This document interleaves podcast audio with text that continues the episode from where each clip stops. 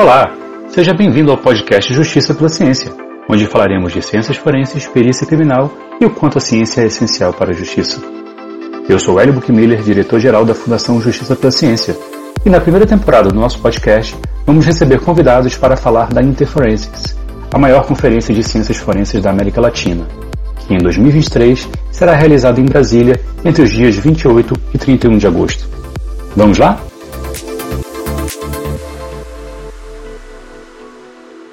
Olá, pessoal. Eu sou Evandro Lorenz, diretor da Fundação Justiça pela Ciência. Uma saudação especial a todos os ouvintes do podcast Justiça pela Ciência que curtem, compartilham, dão cinco estrelas, comentam e recomendam aos amigos. Muito obrigado pelo apoio e pela audiência. Nesta primeira temporada do nosso podcast, o tema é a Interforensics, o maior evento de ciências forenses da América Latina. No episódio de hoje, falaremos da IC Cyber, a Conferência Internacional de Crimes Cibernéticos, que existe desde 2004 e é a mãe ou a origem da Interforensics. Hoje é uma das várias conferências que coexistem no contexto da Interforensics. Para essa conversa de hoje, temos conosco o coordenador da Cyber na Interforensics 2023, o perito criminal federal Matheus Polastro, e o perito criminal federal Marcelo Rubac, um dos voluntários que ajudou a realizar a primeira IC Cyber em 2004. Olá, Polastro. Olá, Rubac. Sejam muito bem-vindos. Olá, Lorenz. Olá, Rubac. Olá, ouvintes. Primeiramente, eu gostaria de agradecer o convite, a oportunidade de falar aqui para a Fundação Justiça pela Ciência, falar um pouquinho sobre o Interforensics 2023 e, em especial, é, o tema da, da ICE Cyber, né, que é a nossa conferência de crimes cibernéticos que está dentro da Interforensics. É uma honra enorme estar aqui e espero contribuir um pouco aí para os ouvintes, explicar um pouco como é que está sendo pensada a conferência, falar um pouco também sobre a história da, da, da do ICE Cyber, juntamente ao Rubac. Olá, Evandro, Polastro. É, bom dia, boa tarde, boa noite a quem estiver nos ouvindo, né? É, eu estou aqui participando dessa, desse podcast aqui mais pelo, pelo histórico, né, pelo passado do que houve da IC Cyber. Até tive que buscar lá as informações lá do que nosso arquivo lá, que é, é muita coisa, é muito tempo atrás, hein, quase 20 anos de que já desde a primeira IC Cyber, né? Então tive que buscar, buscar essas informações, coloquei uma coisa em papel aqui para me ajudar na hora de falar, porque é muita coisa, não quero deixar ninguém aí é, chateado de ter esquecido de falar de alguém ou de alguma entidade, né? É, e agradecer aqui a, a, oportunidade de estar aqui com vocês e é uma honra participar do podcast. Tá, muito obrigado. E você tocou num, num ponto importante, né? São 19 anos ah, quando começou esse cyber. Isso foi num momento importante do desenvolvimento da própria perícia de informática na Polícia Federal. O PCF Quintiliano, que era do Serviço de Perícia de Informática, o CEPINF, é, no INC, ele propôs a criação de um evento para discutir crimes cibernéticos e teve apoios fundamentais da diretoria técnico-científica e da própria PCF. É, você estava lá e foi um dos que ajudou a primeira EC Cyber acontecer. Fala um pouquinho disso para nós.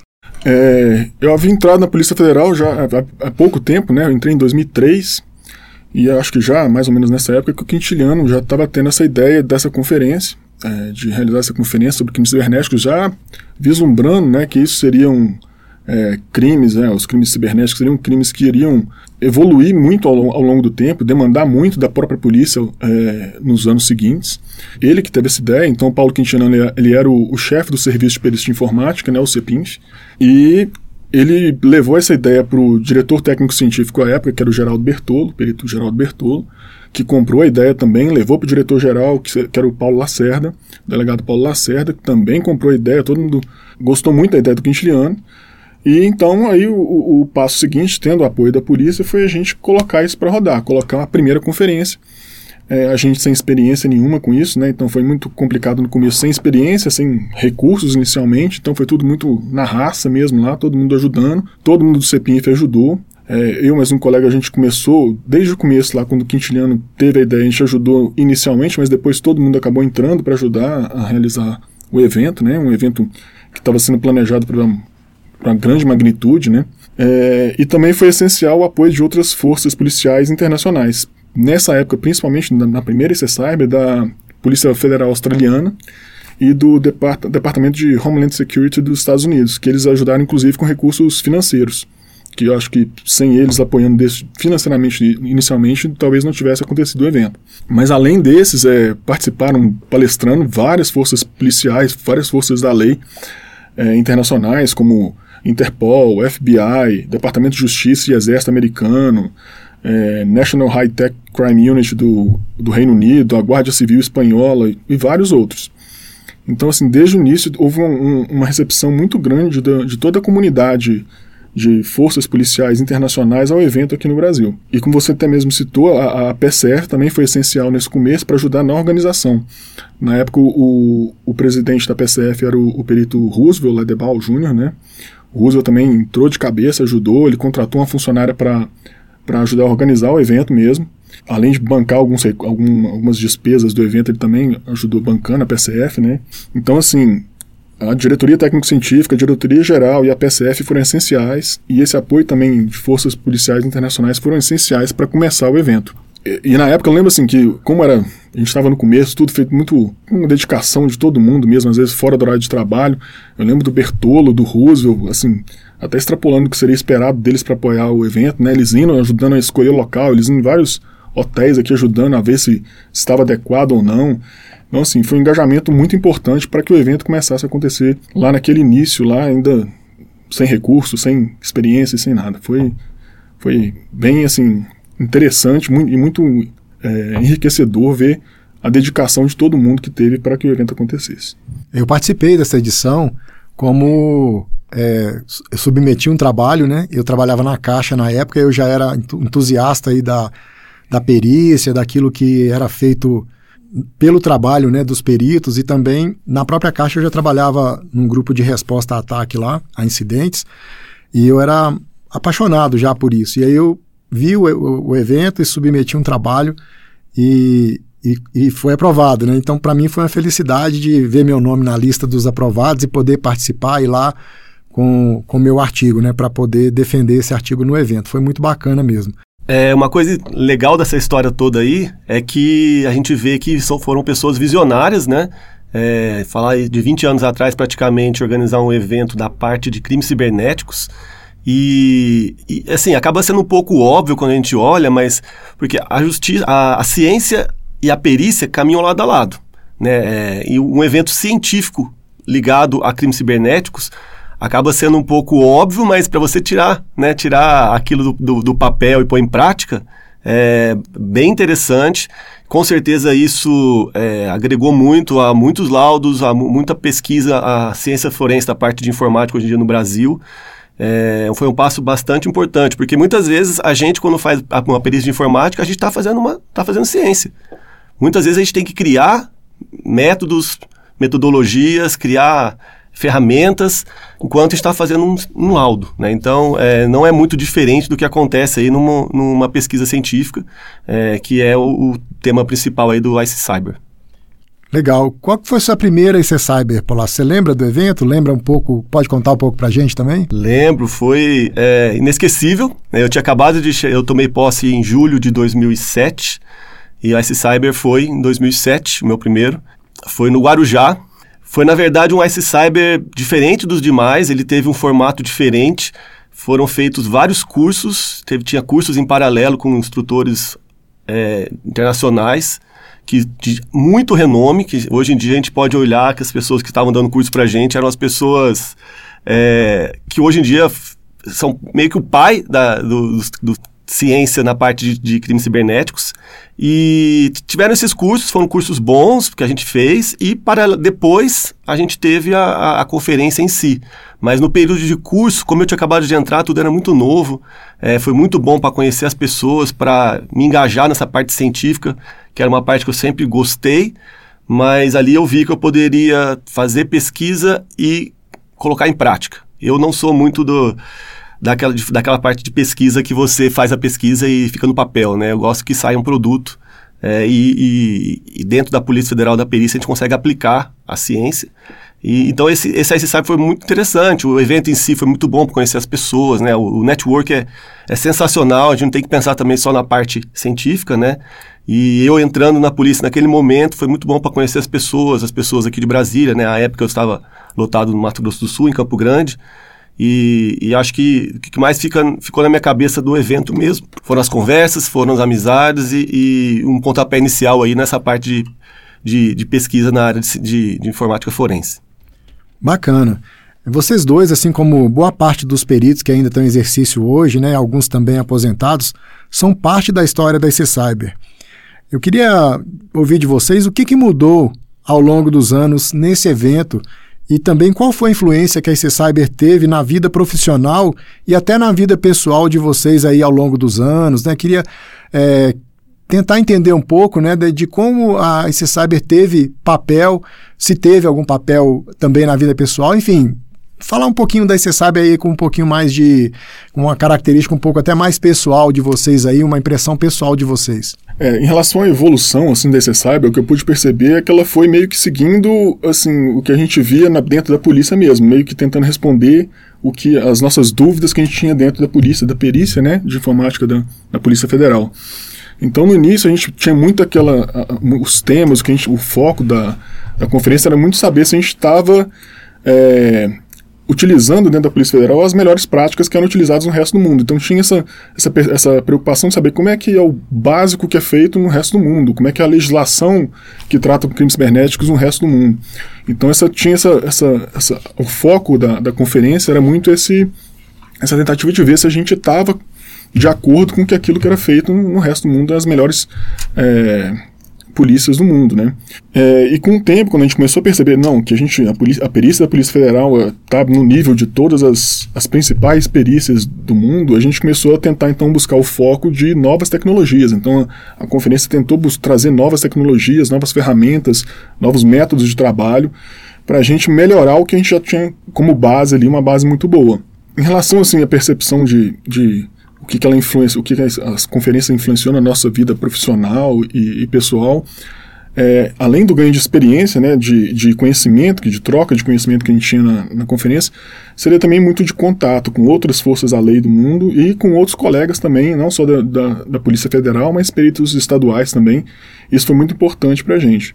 Tanto que a EC Cyber ela foi que meio que é, de onde surgiu a ideia de a gente fazer um encontro de peritos também de informática que a gente começou a perceber essa, essa necessidade de trocar ideias com os colegas, de ouvir os colegas que estão espalhados pelo Brasil. Então, é, a gente começou a fazer como prática as ICE que aconteceram depois, né? Fazer junto também um evento paralelo de encontro dos peritos de informática. Foi ali mais ou menos que surgiu essa ideia do encontro de peritos de informática, que também é muito importante. E é engraçado a gente ver que nem você participou, né, Evandro, em 2004, você não era ainda perito, você estava na caixa, é, histórias de muitos colegas hoje, que hoje são colegas nossos, que participaram de ser cyber em algum, em algum momento antes de serem peritos. Então, acho que esse cyber também foi, foi importante para inspirar, despertar, né? inspirar o, o, as pessoas a. Ó, tem uma área nova aqui na, na, na, informática, uma, uma área de informática aqui que talvez não conhecesse, né, que é a informática forense. E muitos colegas gostaram, se apaixonaram, gostaram do que viram nesse cyber e acabaram entrando depois na polícia e virando colegas pelo menos para mim foi um reforço, né? Assim, eu já gostava e aquilo para mim, assim, eu fui, é isso que eu quero. Uhum. E aí eu fui dar os passos seguintes para chegar lá, né? Isso. É, o, uh, eu participei de todas as cybers até hoje, né? E nenhuma é igual a outra, cada uma tem uma novidade. É, depois que ainda juntou, né, com outras conferências, que é o formato da interferência hoje em dia, você acaba encontrando outras pessoas, é um momento que você encontra colegas de academia, da polícia, você encontra pessoas que já trabalharam com você e foram lotados em outro lugar. Então, assim, tem um, esse lado pessoal também que é bem legal. Mas uma coisa que, que eu gosto muito, que todas as vezes quando eu sento lá na, na poltrona para assistir uma palestra, é, eu penso essa mesma coisa. Por mais que eu já tenha participado de muitas, é, é um momento que você para a sua cabeça para pensar em, em soluções. No dia a dia a gente fica sobrecarregado com o trabalho, resolver os problemas pontuais ali, né? E a gente acaba não pensando, não vislumbrando, não tendo ideias. E quando você está assistindo a alguém a fazer a falar sobre algum tema, sobre algum problema, sobre alguma solução, você paralelamente vai pensando também naquilo e vai usando as suas ideias para tentar achar uma solução. Então, várias das coisas que eu já fiz surgiram a partir de, de a, ouvir outras pessoas falarem de algum problema que até aquele momento não estava solucionado. Então, esse é um ponto importante da, da, desse tipo de conferência. É interessante porque às vezes no momento lá que você está na conferência, termina a conferência, você nem percebe é, a importância do que ela teve para você, das suas ideias que você vai ter futuramente. Aquilo às vezes vai crescendo, depois de um tempo, alguns anos, ah, você tem uma ideia de fazer alguma coisa que você vê que começou lá atrás. Uma entendeu? sementinha. É uma sementinha que depois os frutos são depois. Então... Os pontos vão se ligando e as, as ideias vão florescendo. Né? Então eu também tenho essa sensação de que um evento desse tipo, né, com uma variedade grande de pessoas, de conhecimentos, ele acaba trazendo para a gente aí essa, essa, essa é, se plantar né, de ideias novas que em algum momento vai florescer. Né? Então isso é muito bacana também.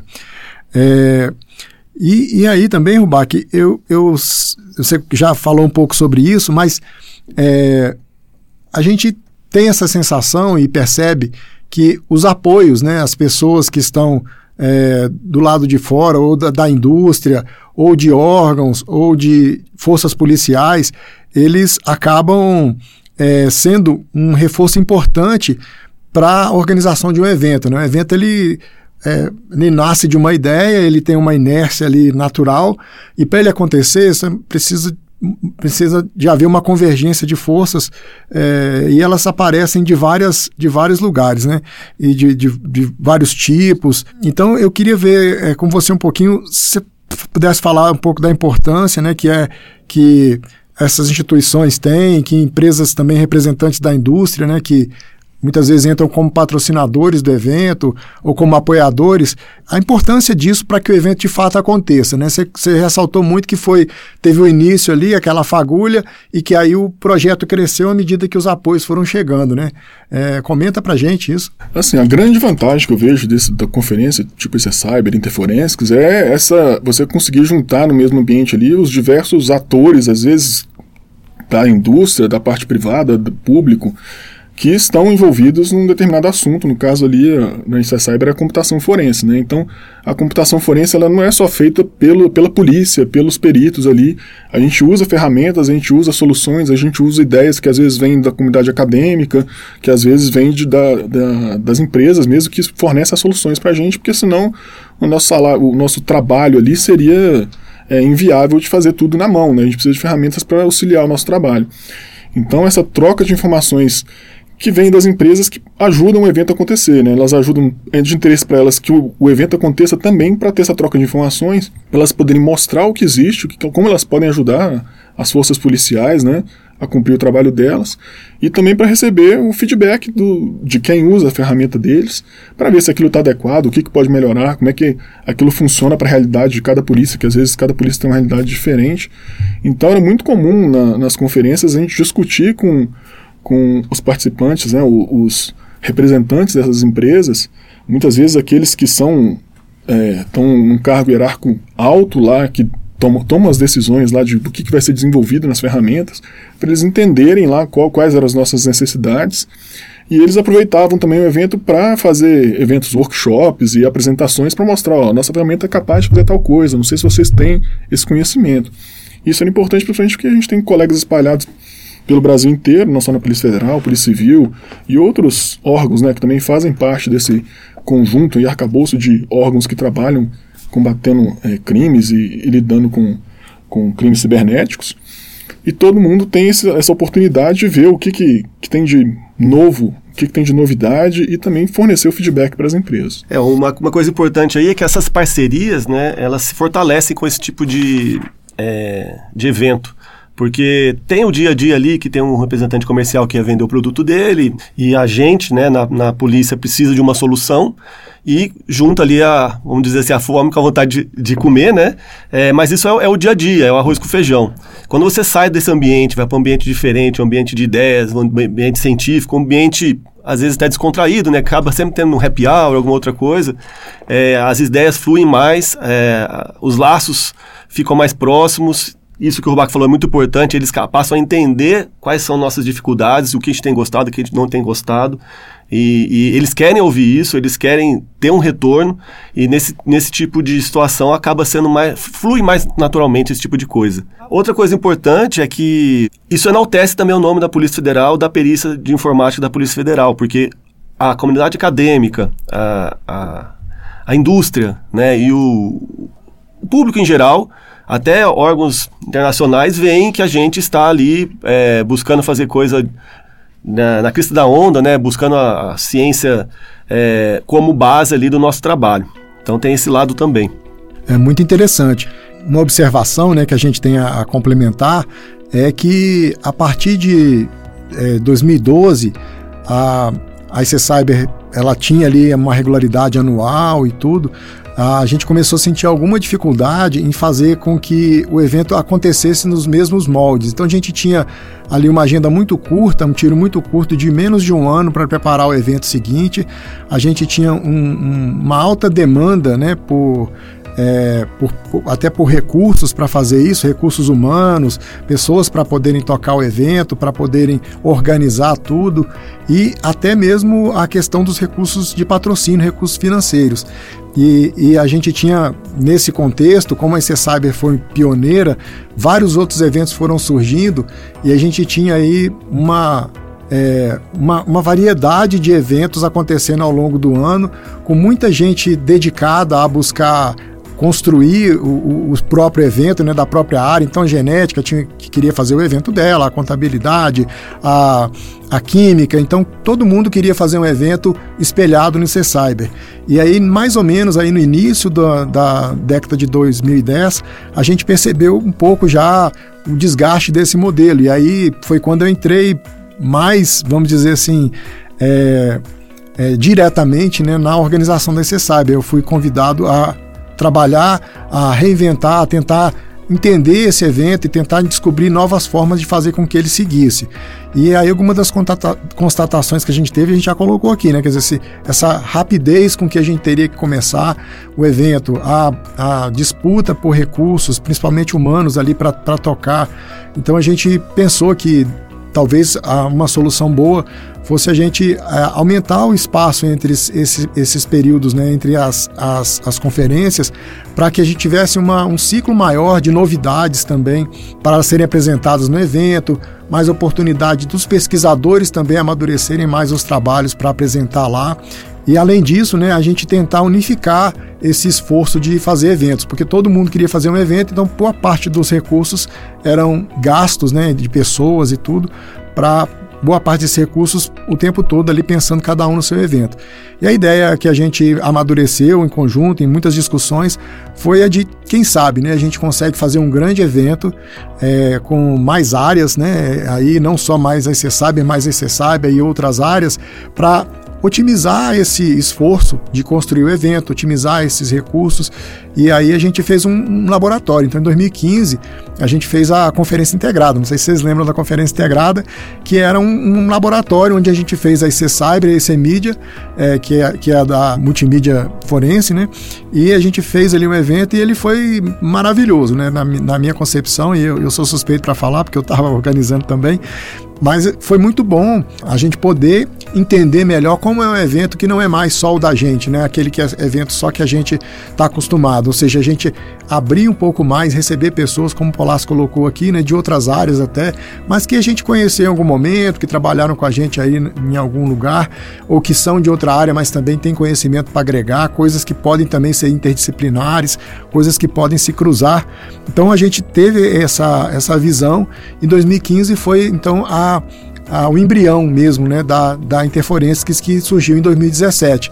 Já em 2017, já uma conferência das conferências, onde a gente já tinha a IC Cyber tradicional, que foi ali, vamos dizer, a, a primeira, a IC Media, que foi também da conferência integrada, e as demais que estavam aí soltas, né, elas se juntaram num esforço grande de fazer um evento maior. Então a, a, a Interforensics surgiu dessa forma, acho que é uma forma madura de pensar, de se organizar. Né? Nem tudo é perfeito, a gente sabe, né? Os, os, atropelos são grandes, as dificuldades até hoje, né? É, fazer um evento não é fácil, mas ah, foi uma, um momento, né? Um divisor de águas aí essa essa mudança que a gente conseguiu fazer. ah, tem muita gente muito saudosa né, de como era a IC Cyber, e eu também sou um deles. Mas a gente tem que entender também que é, a gente tem que dar passos à frente tem que se ajustar à realidade. Então hoje a gente sabe né, que esse, essa concentração de esforços, de recursos é, num evento só, ela é mais produtiva, ela é mais interessante, ela é mais inteligente, né? a gente consegue envolver mais patrocinadores, ainda que é, o valor não aumente muito, ele se dilui um pouco, mas a gente tem mais oportunidades, mais empresas, mais instituições diferentes no mesmo evento. Então isso foi também aí um, uma, um achado importante dessa unificação, né, da gente ter um grande evento chamado Interforensics. Só uma curiosidade aí, Lawrence, pelo que você falou aí do a, dificuldade de fazer isso todo ano, né? É, só uma curiosidade que lá no começo da ICCyber, lá em 2004, a ideia é que ela fosse a cada dois anos. Só que assim, o evento de 2004 foi um sucesso, assim, deu tudo muito bem, funcionou muito bem, muitas polícias internacionais participando, teve deputado federal apresentando projetos de trabalho relacionados a crimes cibernéticos que em 2000, 2005 a Microsoft chegou lá pra gente, pô, você não vai ter esse ano, não, cadê? Você sabe? A gente falou, não, vai ser só em dois anos. Eles falaram, não, a gente queria fazer e eles bancaram um evento de 2005, só com curiosidade então, porque era para ser a cada dois anos mesmo, a gente sabe a dificuldade desse trabalho que dá. Era para ser cada dois anos, a Microsoft chegou e falou, não, a gente banca tudo. Então de 2005 foi um evento mais restrito, foi para forças policiais, órgãos públicos, e aí basicamente bancado pelo CSAIB. Na época lá, eles estavam com é, um assunto em, em voga para eles lá, que eram as botnets lá, então eles fizeram treinamentos para a gente lá relacionados a botnets. Também teve a participação de outras forças policiais internacionais, mas é, quem, quem fez a gente fazer o evento é, anualmente, no final das contas, acabou sendo a Microsoft lá em 2005. Acabou dando. Ah, não, tava, havia essa demanda de fazer o evento anualmente. Interessante, porque é, quando eu fui convidado a ajudar, né, a colaborar, isso foi uma das coisas que me chamou mais atenção, assim, da, da, intensidade que era viver esse cyber, tendo que fazer isso todo ano. A gente acabava um evento, já tinha que começar a planejar o outro, reservar o lugar, escolher a cidade, fazer as equipes, tentar entender os temas que seriam importantes para aquele outro ano. E às vezes a gente via de um evento para o outro, com um ano só de diferença, a gente via algumas coisas é, não vou dizer repetitivos, mas com pouco, com, com pouco avanço, né? E a gente achou, e foi, foi até interessante essa curiosidade, porque em dois anos você tem um ciclo maior né, de maturidade, de novas tecnologias, até de novos problemas que estão surgindo né, para poder trabalhar. Então a gente é, foi interessante isso porque é uma coisa que tinha sido planejada lá no início e que por uma questão incidental ela precisou ser alterada, né? É, e, e, benéfica, né? Incidental benéfica, mas e depois a gente retomou aí o, o trajeto original. Foi bastante interessante isso. É, Polastro, eu queria falar com você um pouquinho agora sobre produção científica. Né? A gente sabe que uma das marcas da IC Cyber é, sempre foi incentivo a essa produção científica, técnico-científica, oferecendo sempre a possibilidade de os participantes submeterem artigos científicos né, para publicação e também alguns trabalhos até apresentados no evento.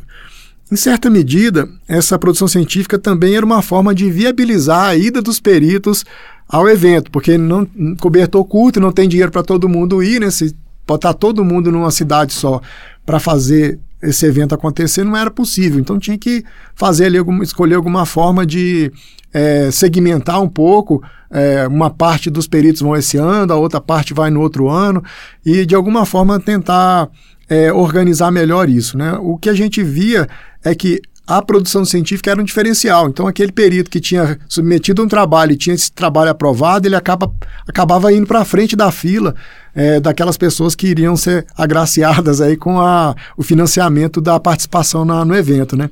Então, é, isso até aconteceu comigo. Né? em, em é, 2011, eu acho, se eu não me engano. Eu estava lotado no Mato Grosso, não, 2010. Né? Eu estava lotado no Mato Grosso e eu queria muito participar. Então eu submeti um trabalho, consegui, e aí o, o estado inteiro ia mandar dois representantes para esse cyber. E aí, normalmente, iriam aqueles que estavam há mais tempo esperando e tudo, né? Mas por uma decisão do, do superintendente, que era a autoridade maior no estado, ele disse: não, quem tem trabalho científico aprovado tem prioridade. E aí eu consegui. Furar a fila lá. Furar a fila, né? E na frente do, dos demais. Não que eu achasse isso bacana, que para mim todos deveriam ter oportunidade de ir, mas foi uma forma que eu encontrei de participar, né?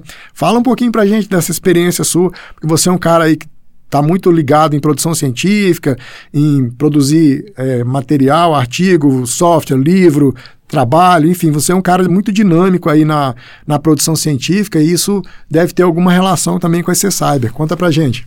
É, não vou mentir não que esse, essa motivação também é, é importante, né? É, isso foi até, voltando um pouquinho ao papo anterior, a, o Interforensics trouxe esse efeito colateral. Porque agora você não disputava, não está disputando mais a sua, a, a, sua verba com só os peritos de informática. Você passa a disputar a sua verba com os peritos de todas as áreas. Então, se iam quatro peritos de informática, agora é quatro peritos no total. Então, assim, é, realmente o cobertor ficou mais curto ainda, né? Depois da, da do começo da, da Interforensics. Mas voltando à pergunta, é, sim, é, eu, eu, eu tinha esse, esse papel aí de produzir por, por esse motivo também, para conseguir viabilizar minha ida, eu fui em todas. Eu, eu fui palestrante em todas as, as, os IC Cybers desde que eu entrei, é, sempre com artigo científico. No, em 2010, inclusive, tive um artigo científico premiado como melhor artigo da, da conferência. Foi foi meu primeiro prêmio, assim, de produção científica, então foi, foi bastante importante, ele me motivou a continuar, continuar nessa linha, né? E eu achava legal, porque às vezes eu tinha alguma, alguma ideia ao longo do, de um ano, ou, né, de, um, de, um, de um evento para o outro, e eu pensava, será que isso aqui cabe uma pesquisa, cabe um artigo? É importante compartilhar isso com a, com, com a comunidade, né? E tem um ponto importante também, é para você falar assim, deixa eu submeter isso aqui para uma conferência, para outras pessoas olharem, para ver se eu, se eu não estou maluco no que eu estou fazendo, né? Vamos deixar outras pessoas avaliarem de forma cega, né? É, aquele blind review. É, vamos mandar isso aqui, vou ver se a comunidade acadêmica, a comunidade científica ou a, os peritos, né, outros peritos, vão validar essa, essa minha ideia e essa forma que eu criei a solução. Então é, é interessante essa visão mesmo. Eu sei que Agora, nesse momento, deve ter vários peritos pelo Brasil aí sofrendo, né, para conseguir uma verba para participar do evento. É, sabemos que um monte, vários não vão conseguir vir, infelizmente, mas esse é um estímulo para que produzam, não dá mais para esse ano, mas que produzam ciência e numa próxima IC Cyber Interferência que eles submetam e, e tenham uma maior chance de, de participar. É, só com uma curiosidade, na verdade existia uma conferência dentro da IC Cyber, que era a ICOFIX, que era a conferência do é, científica. Então a submissão de artigos científicos não era especificamente para a IC Cyber, era para esse ICOFIX, que começou a existir, se eu não me engano, em 2006 ou 2007, eu acho que foi 2007. Então, dentro da. existia uma trilha na IC Cyber que era dos artigos científicos que eram submetidos, né, para aprovação e tinha premiação, que o Palácio ganhou lá em 2010. Então, dentro da ICCyber tinha lá International Conference of Forensic Computer Science, se eu não me engano. Uhum. Então, era uma trilha específica só para apresentação dos artigos que foram aprovados. Então, a gente tinha na, na ICCyber os, os palestrantes convidados e na, na ICOFIX só quem tinha o artigo que foi submetido e aprovado. Só, só um complemento, né? É, nessa ICCyber agora, que vai acontecer no final do mês, é, continua existindo a trilha científica de artigos, é, só não com esse nome, né? Mas uhum. a, ainda existe também tem os palestrantes convidados.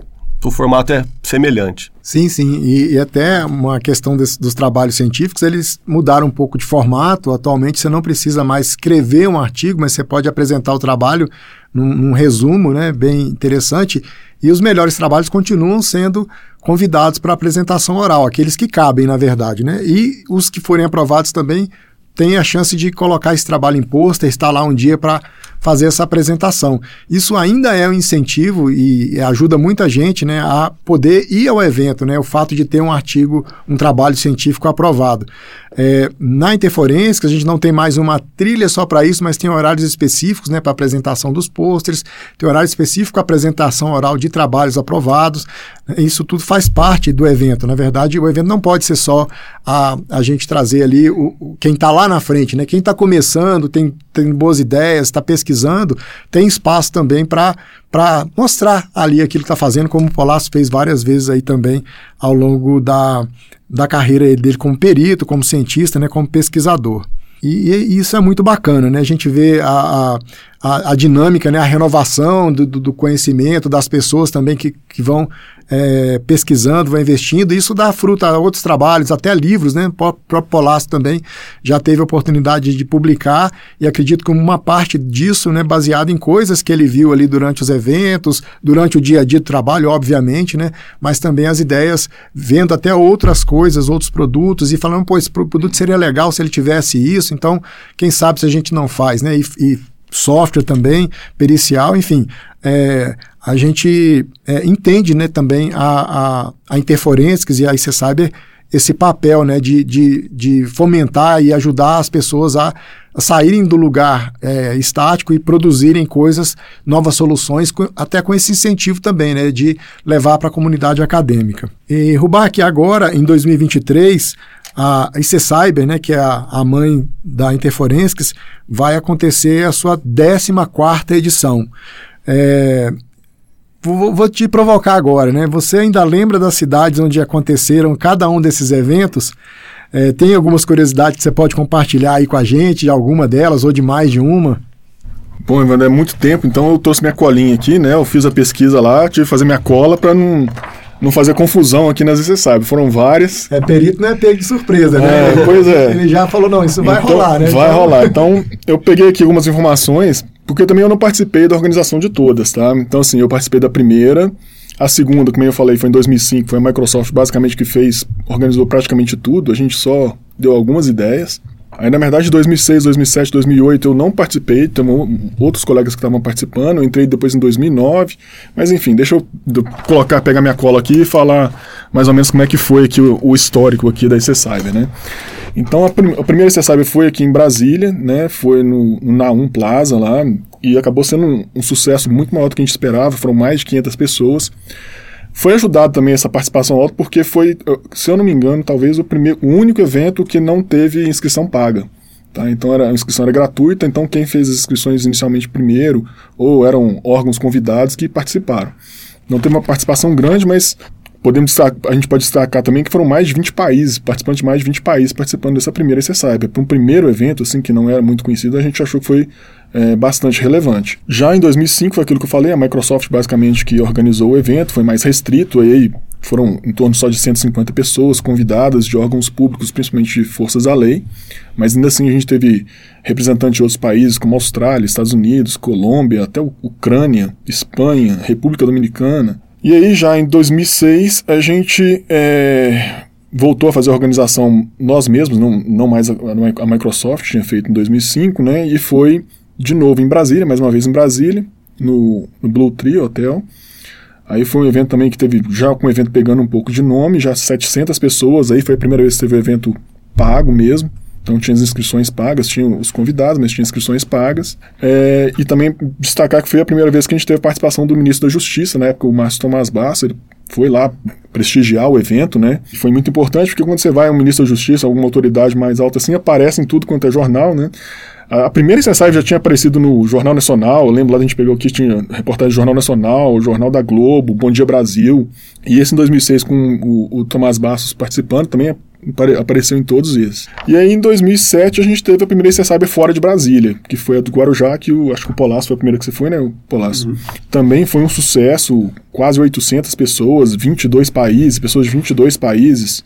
Aí já com 12 patrocinadores, quatro expositores, começou a ter uma ideia também de expositores ali, que teve um pouquinho em 2006, mas em 2007 também. Então tinha uns stands lá para fazer a é, apresentação de produtos, né, pra, da área pericial. Foi a primeira CSAB fora de Brasília e eu acho que foi a primeira que teve essa conferência de artigos científicos, que era a ICOFIX. Aí em 2008 continuou seguindo fora de Brasília, foi no Rio de Janeiro, lá no Windsor Bar. É, também foi um sucesso, mais de 600 pessoas. É interessante a curiosidade dessa de 2008 é que eu acho que foi a primeira vez que teve uma propaganda da IC Cyber é, na televisão, porque foi no Rio de Janeiro e o pessoal que estava organizando, eu não estava na organização, eles conseguiram lá com a Globo é, fazer uma vinhetinha, né? Chamando para esse cyber lá antes do evento, é aquela como é que chama aquele Cidadania, a gente vê por aqui, da Globo lá? Então, naquele negócio que, de graça, eles conseguiram uma propaganda da televisão para chamar para o evento, não sobre o evento depois que ele aconteceu. Em 2009 continuou fora de Brasília e aí foi quando eu entrei porque houve uma mudança grande, porque 2006, 2007, 2008 tinha uma empresa que ajudava a organizar, então isso aliviava bastante para os colegas na parte da organização e captação de patrocínio que essa empresa fazia é, esse trabalho. Mas acabou que em 2008 é, resolveram encerrar o, o, essa parceria com essa empresa. Em 2009, aí trocou todo mundo da organização e me chamaram para ajudar em 2009.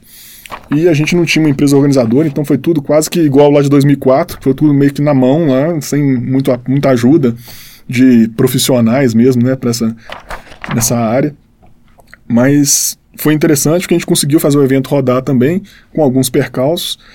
Mas aí foi em Natal, é, a gente ficou também com receio, porque Natal não é. Tá, foi a primeira vez que a, você sabe num, foi para uma cidade que não, não tá num dos grandes centros, né? Brasília, Rio, São Paulo. É, mas foi um sucesso também, mais de 600 pessoas, também de diversos países.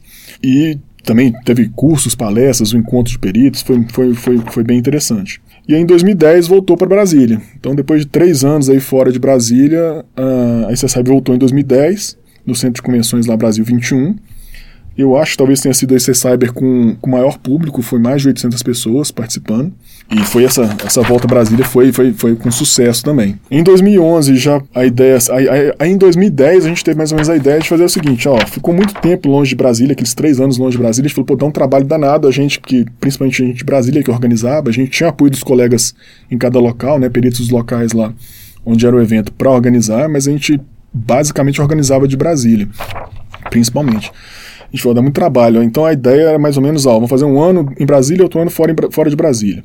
E aí 2011 foi para Florianópolis, tá? também 600 pessoas, 650 pessoas mais ou menos participando lá no centro, no centro de convenções Centro-Sul.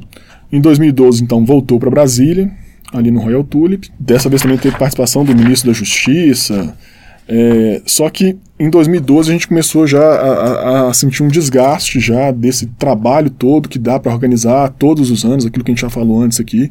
Então todo ano tem que organizar, a gente começou a sentir aquele desgaste. Foi um evento que teve um prejuízo, apesar de ter tudo, tudo um sucesso, a gente viu que os custos aumentaram demais. Não é que a gente não teve falta de, de, pessoas participando, ou palestrantes, ou até mesmo patrocinadores. A gente viu que os, os custos subiram demais. Então, de 2010 para 2012, que foram os dois em Brasília em sequência ali, né, tirando o de 2011 com em Florianópolis, os custos subiram assustadoramente. E aí foi quando deu prejuízo e a gente começou a ver, cara, a gente ficar organizando isso aqui tá muito desgastante, é muito trabalhoso e tá difícil. E aí acabou que em 2013 a gente começou a planejar para fazer em São Paulo, seria em São Paulo, mas a gente acabou abortando e, e vendo o seguinte, cara, não dá mais, eu acho que está com um desgaste muito grande.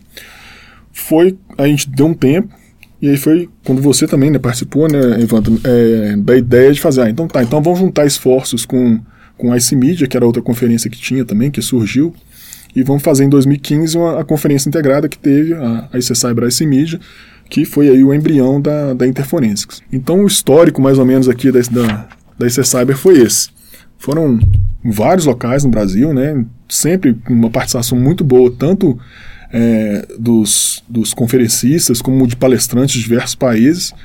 E eu acredito assim, foi uma história de sucesso, mas muito desgastante, muito difícil de ser feita. E eu sei o trabalho que dá e, e, e parabenizo todo mundo que está participando da, da organização da Interforensics aí, porque não é fácil não.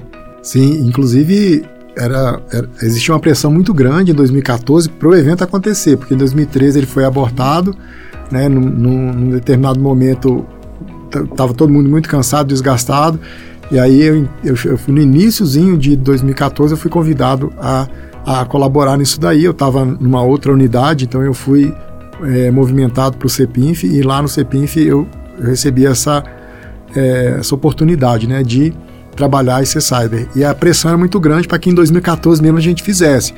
E aí, mas eu tive o apoio né, da chefia, até do próprio Rubá, que era quem estava ali anteriormente lidando com o evento, para planejar melhor, é, pensar melhor o evento, tentar é, romper né, aquelas dificuldades que começaram a tornar a IC Cyber muito onerosa em termos é, até é, é de, de, mental mesmo, o desgaste ali do trabalho, a, a dedicação que exigia né, das pessoas, e algumas pessoas até cansadas.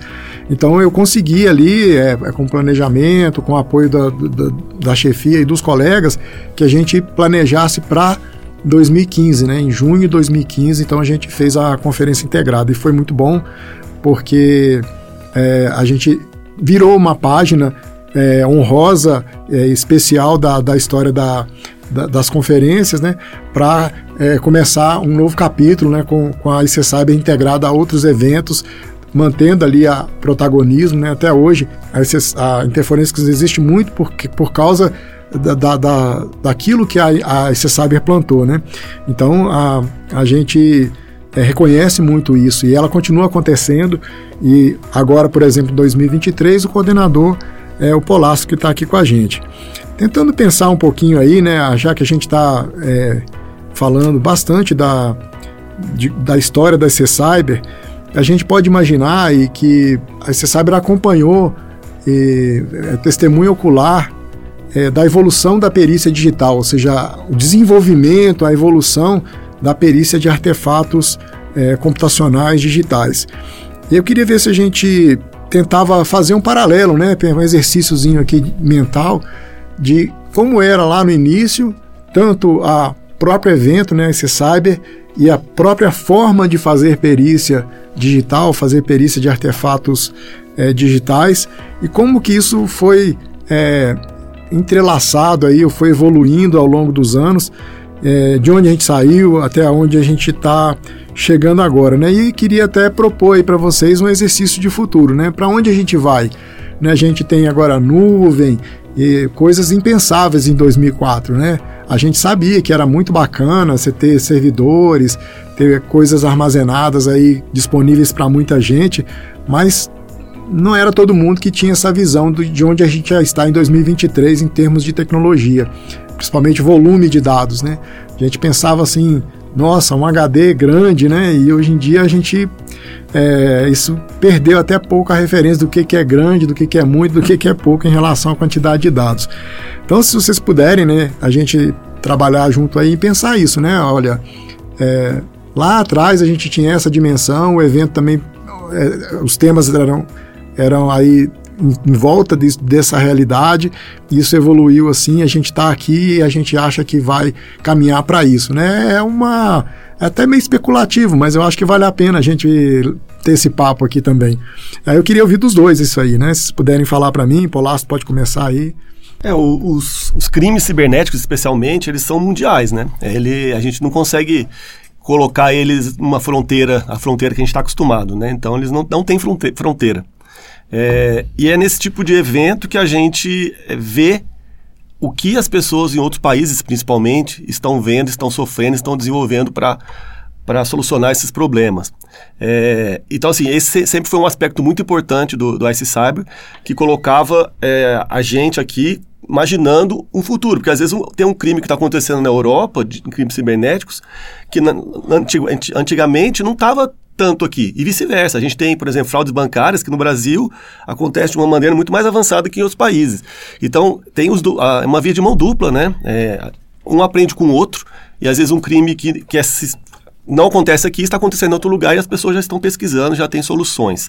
E é interessante você procurar a solução antes de aquilo realmente virar um problema. Então, é uma, uma sementinha que foi plantada ali, já tem que combater, porque depois que virar uma árvore fica difícil. E geralmente quando a gente tem que investigar algum tipo de coisa, algum, fazer alguma perícia é, de coisas muito novas, quando você vai pesquisar hoje em dia, já tem alguma pesquisa a respeito. Algum estudante de mestrado ou de doutorado já fez alguma coisa, a gente já tem uma, por onde começar, né? E, e, e, isso é uma coisa importante. Então, se a gente pensar hoje em dia, só um exemplo, né? É um exercício, como você falou, metaverso. Né? Não é uma realidade nossa hoje em dia. Mas a gente sabe que já está existindo crimes é, sendo cometidos no ambiente virtual do metaverso. Como é que você faz a perícia num ambiente desse? Né? É, pode ser que daqui 10 anos isso seja corriqueiro para a gente. Né? Nuvem. Hoje em dia já está começando a ser corriqueiro nuvem, mas quem pensava nisso aí 5 anos para trás? E se daqui 10 anos todos os armazenamentos estiverem em nuvem? Um celular for só um, link da gente para a nuvem. Né? Então, assim, são coisas que a gente tem que pensar, que, como eu disse antes, né? Quando você senta ali naquela poltrona, você consegue pensar nisso e pensar junto com outras pessoas que estão querendo resolver esses problemas. Quando a gente pensa o que, que o futuro nos espera aqui, eu acho que o que está muito em voga, mas que eu acho que é a realidade mesmo hoje em dia, é a discussão sobre inteligência artificial, né? E a aplicação dela para a gente aqui na nossa área já é algo que está acontecendo. Então a gente já tem transcrição de áudio, por exemplo, lá no, no próprio iPad, que é a principal ferramenta que a gente utiliza na Polícia Federal, que é desenvolvida pelos colegas lá da Polícia Federal, já tem a ferramenta de inteligência artificial para fazer a transcrição automática de áudio. É, você pega, por exemplo, vídeo, que é algo complicado, né? Algumas, alguns conteúdos que são difíceis de você ficar analisando. Você não tem como fazer uma busca palavra-chave, por exemplo, num vídeo. Mas já tem inteligência artificial que consegue identificar objetos num, num, num vídeo. Então você tem um vídeo grande lá e se você processar aquilo num, num, num, algoritmo lá de inteligência artificial, ele vai identificar que existe uma garrafinha d'água, uma caneca naquele vídeo, em determinado momento do vídeo. Pode falar que tem uma arma, pode falar que tem dinheiro, pode falar que tem algum objeto de interesse numa investigação. E se ele identificar isso, você faz uma busca por palavra-chave por aqueles objetos e ele vai falar: naquele vídeo tem aquilo. E antes a gente precisava de um, um perito, precisava de alguém lá para analisar aqueles vídeos, horas e horas de vídeos, de áudio é, para transcrever isso. Inclusive, a gente estava até comentando com um colega, eu não lembro qual colega que, eu, que, eu, que a gente estava comentando, porque hoje em dia também existem um, um, ferramentas de inteligência artificial que você coloca um site para ela, ele mastiga aquele site, e aí você pode interagir com a. Com, como se fosse um chat GPT ali, fazendo perguntas sobre o site. Então você faz uma pergunta e ele te responde sobre o que, que tem aqui no, no site lá, como se fosse uma pessoa te explicando o que, que tem naquele site.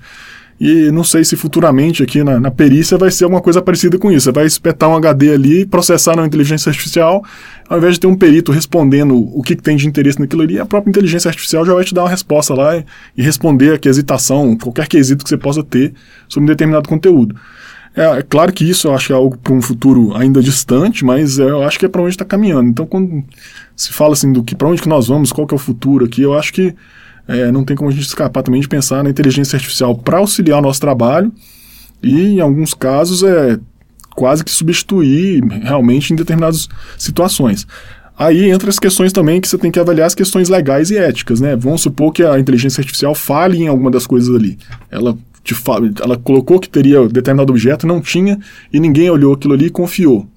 Então a gente tem esse problema, assim, legal, filosófico sobre o uso de inteligência artificial num contexto de é, criminal, né, que pode incriminar uma pessoa. Então existem todas essas questões ainda que eu acho que cabem para futuras conferências que venham surgir aí, interferências que você saiba. Só um ponto complementando aqui o que o Rubac falou, a gente estava falando sobre armazenamento, né?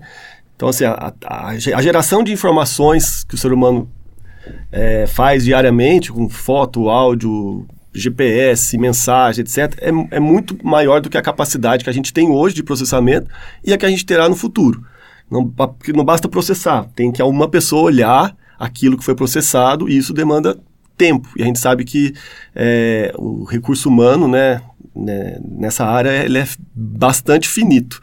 Então, a questão da inteligência artificial é bastante relevante para solucionar esse problema que é analisar um volume de dados grande e a tendência é que cresça ainda mais no futuro. Então, é, o futuro é muito dados para analisar e a gente vai ter que criar métodos de analisar isso de uma forma mais é, dinâmica, não tão dependente das pessoas.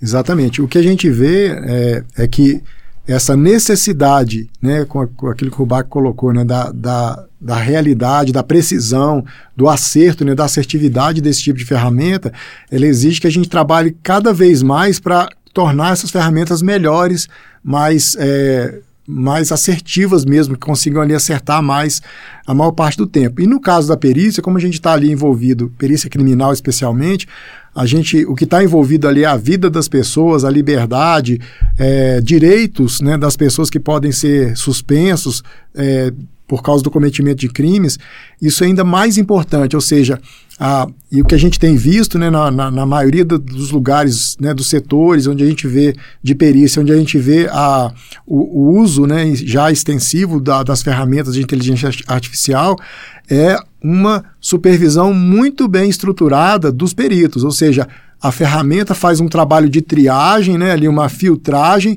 dá alguns indicadores e aí entra o, o perito, né, que precisa validar aquilo, verificar, puxar o fio da meada, ver se aquilo tem ligação com outras coisas, e aí existem outras ferramentas de, de correlação também que vão ajudar nesse tipo de análise. É um desafio, a gente sabe disso, né?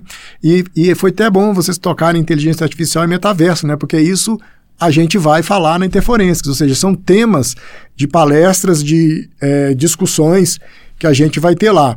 A Interforensics, ela é um conteúdo, né? ela trabalha um conteúdo estado da arte, coisas novas, coisas consolidadas, mas que estão é, sendo ativamente usadas, mas também tem um aspecto do networking, né, que vocês já tocaram aqui, já falaram, que é o que? Encontrar pessoas que estão ali discutindo as mesmas coisas ou parecidas e que têm ideias que vão alimentar as nossas ideias e que vão nos ajudar em um determinado momento. Pô, eu estou querendo pesquisar isso, mas eu não sei muito sobre isso, mas o Rubac, ele sabe. Eu, eu vi lá na, na, na Interforensics e ele falou sobre isso lá. E ele me deu contato. Então eu vou, Rubac, você ainda está fazendo aquilo, você avançou na pesquisa, eu estou com uma questão aqui. E, e isso vai é, realimentando o sistema. Então, a Interforensics, as conferências, né, ele, ele, ele tem também esse papel. Né? O networking, ele também é parte, não é só o fato de passar bons momentos com amigos e novos amigos, mas principalmente a gente é, estabelecer as ligações né, que vão levar a gente a, a dar saltos né, no nosso pensamento, na evolução daquilo que a gente quer fazer é, cada vez melhor e, e para superar os desafios que chegam. É, já que a gente falou da Interferência 2023, vou perguntar para o Polácio o que, que a gente pode esperar da IC Cyber e da Interferência 2023, além disso que a gente já colocou, o que, que tem ali na programação que você queria destacar para a gente, para poder convencer o nosso ouvinte aí de que a melhor escolha para o fim do mês agora é a Interforensics em Brasília, lá no Centro de Internacional de Convenções do Brasil, é, de 28 a 31 de agosto.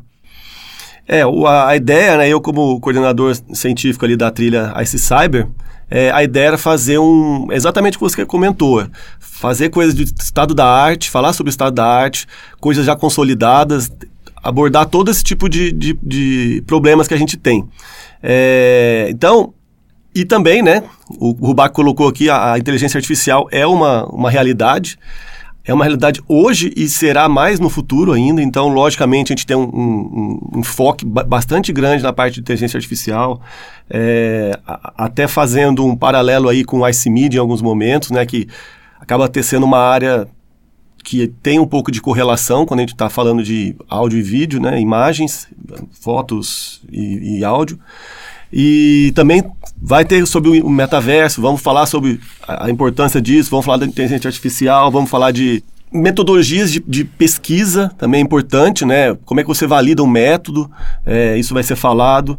Vamos, vamos ter a parte de. pouco abordando também a parte de direito, em relação a. As, as, provas, né? Como é que uma prova digital tem sua validade ou não. É, teremos também a parte de criptomoeda, porque hoje em dia a gente. E é interessante a parte de criptomoeda, porque a gente acaba envolvendo outra, outra conferência que a gente tem lá, lá dentro, né? Que é a de, crime, de crimes financeiros, né?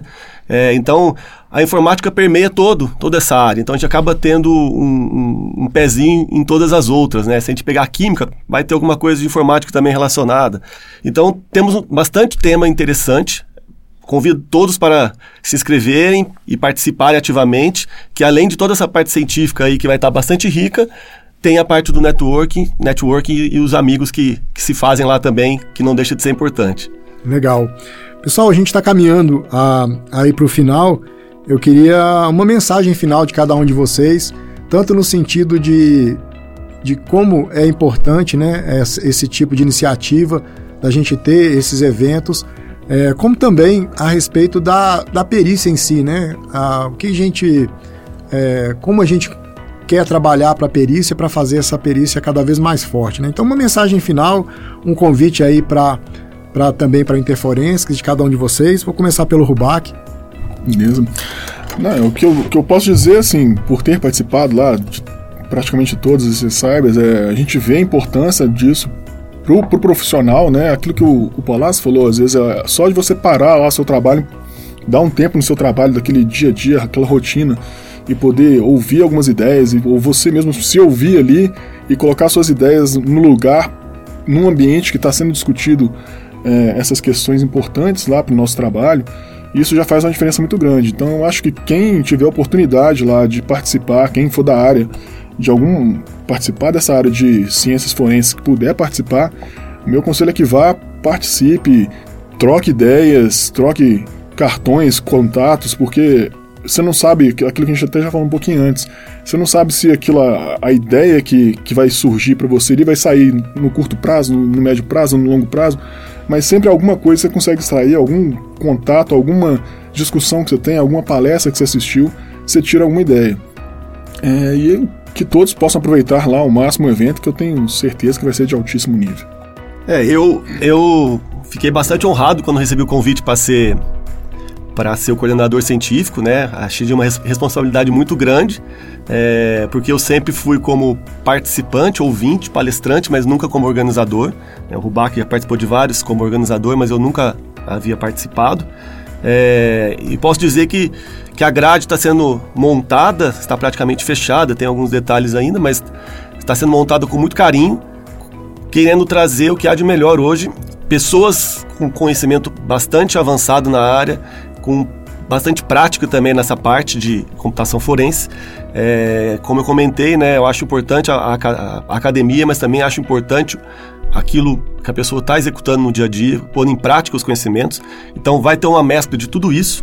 Além da, do carinho que eu estou montando na grade, eu sei o carinho que você, Loren, está, está tendo para viabilizar esse evento. Eu sei o quão difícil é, a gente, eu te acompanho no dia a dia. É um evento grandioso, a gente sabe que aparecem dificuldades, coisas imprevistas, né? Então, é, o evento vai sair, está aí, é uma realidade é, e vai ser um sucesso com certeza. E espero que todos possam é, participar e ajudar a evoluir as ciências forenses em geral, né? Mas especificamente aqui a informática forense no Brasil. É isso. Pessoal, se você quiser encontrar essas duas feras lá, Rubac e Polastro, é, não deixe de ir ao evento. Né? Nós agradecemos imensamente aos nossos convidados especiais de hoje. É sempre uma honra para mim receber amigos é, que têm tanta contribuição e história na perícia brasileira para falar um pouco sobre aquilo que nos move, né? esse, esse bichinho que tem por dentro de cada um de nós, na nossa cabeça aqui, é, tentando né, fazer uma perícia mais forte, mais é, assertiva, né, que entregue os resultados que a sociedade espera de nós. E você, ouvinte, que está com a gente até agora, caso queira acessar um conteúdo fantástico, queira fortalecer seu network, conversar pessoalmente com essas e outras personalidades da perícia, não perca tempo. Faça hoje a sua inscrição e venha para o maior evento de ciências forenses da América Latina. 28 a 31 de agosto, no Centro Internacional de Convenções do Brasil, em Brasília. Para inscrições e mais informações, acesse www.interforensics.com. Siga-nos também em nossas redes sociais, Interforensics. Esse é o podcast Justiça pela Ciência. Siga-nos no seu tocador de podcast preferido. Ajude-nos a fazer um podcast cada vez melhor. Curta, compartilhe, recomende, dê cinco estrelas. Um abraço e até a próxima.